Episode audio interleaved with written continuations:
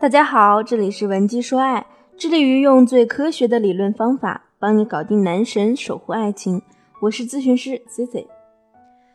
我们每天都会创作大量的关于两性关系、撩汉、恋爱、婚姻等等方面的音频课程，很多朋友听了之后啊，去用我们的技巧，也特意回来找我们去反馈自己的收获等等。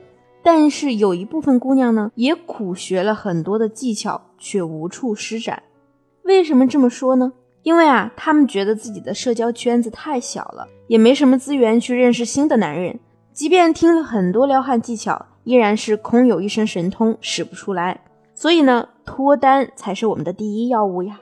那 C C 今天给大家带来的就是关于脱单的两大攻略，内容简单易操作，赶紧拿小本本记下来吧。脱单的正确做法就是先扩大社交圈。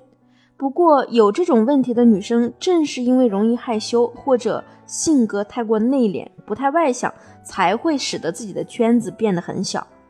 那我们的攻略一呢，就是利用兴趣点去结识异性。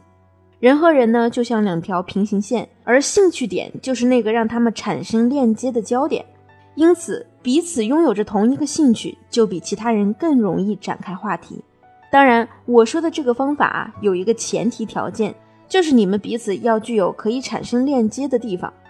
假如你说你的爱好就是宅着，然后在家里追追剧、吃吃东西，那就没什么和人产生接触的机会了，更别说通过这些兴趣去结交异性了。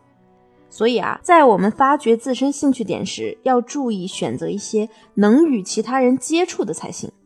当你发觉到你对某件事物的兴趣时，第二个要做的就是寻找和你志同道合的群体。比如你喜欢玩游戏，你就可以加入一些游戏交流群，和人一起聊聊装备、聊聊操作，进而成为朋友。你喜欢宠物，就可以去当地的宠物交流群，聊聊养宠物的心得。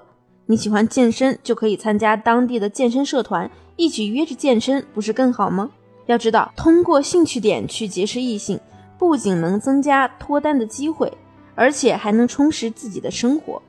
我之前指导的一个叫小月的姑娘啊，条件各方面算是一般中上，就是性格内向，所以没什么异性好友。以前也有过她喜欢的男生主动的和她聊天，但是呢，小月就是不知道要和对方说些什么，尬聊了几次之后啊，就不了了之了。那小月就在我的帮助下，发掘出自己运动方面的特长，打网球。本身小月自己在中学时代呢，就是网球队的一员。之后呢，小月就开始从网络上找到了当地的网球爱好者联盟。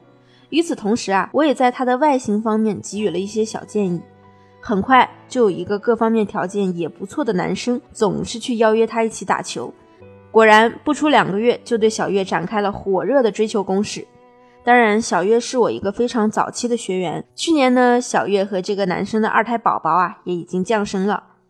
那我们的攻略二呢，就是提升自己，让更多的人主动来认识你。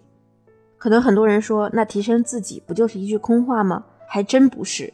多方面的提升自己呢，大致分为两种：一是外在，二是内在。提升外在的具体方法，可以是减肥健身，也可以是学学化妆、穿衣搭配。这里呢，我要给大家一个建议，就是一定不要忘了一些细节。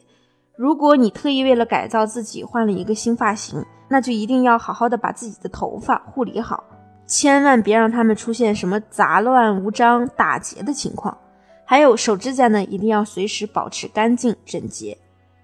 当然，如果你想迅速的让自己外形做出一个改变，也可以直接添加我们情感分析师的微信文姬零零六，文姬的全拼零零六，即可获取我们最权威的改造方案。说到提升内在的具体方法。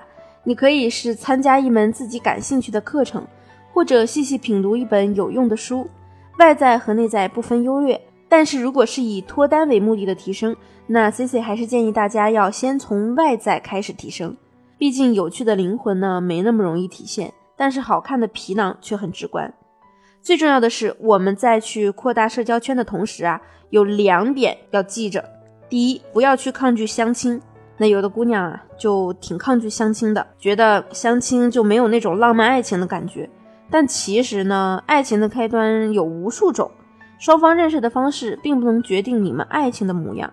想想我们的上一代，虽然基本上都是什么媒妁之言、父母之命而结合的，但是在其中也是有很多让人非常羡慕的爱情的。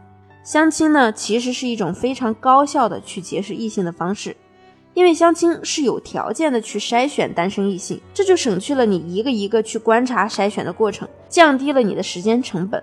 所以呢，不要去抗拒这件事，放平心态，就当去认识一个普通朋友，说不定啊，你的白马王子就会以这种方式悄然来到你的身边。